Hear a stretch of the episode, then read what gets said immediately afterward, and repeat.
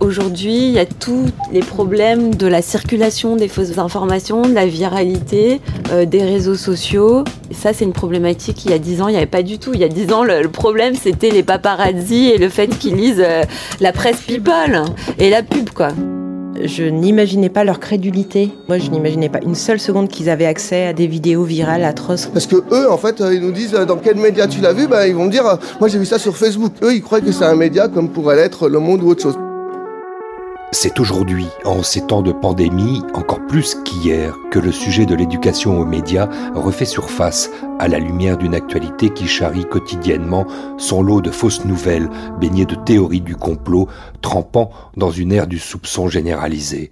Apprendre à les démasquer et à comprendre leur fonctionnement en donnant les outils aux plus jeunes au sein même de l'école, c'est ce que nous allons entendre et comprendre en suivant le travail de deux acteurs pionniers dans l'éducation aux médias, l'école supérieure de journalisme de Lille et l'association Entre les lignes, qui regroupe quelques 200 journalistes volontaires de l'AFP, du journal Le Monde et de bien d'autres rédactions. Il est plus que jamais nécessaire de soutenir ceux qui savent que l'éducation aux médias est plus qu'une matière mais un outil d'affûtage du sens critique de chacun. Les médias sont partout dans notre vie et au fond organisent très largement notre relation au monde. Le lien se dégrade entre la population et les journalistes et qu'il faut euh, travailler là-dessus. Il faut montrer ce qui se passe.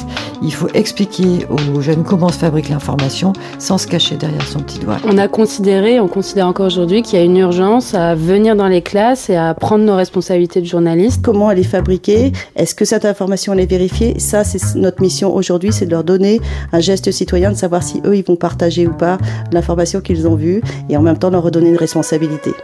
Un plaidoyer pour une éducation aux médias cinquième épisode de la série de podcasts originaux Esprit critique et tu là, à découvrir dès le 11 avril sur le site fondu11janvier.org et sur toutes les bonnes plateformes de podcasts.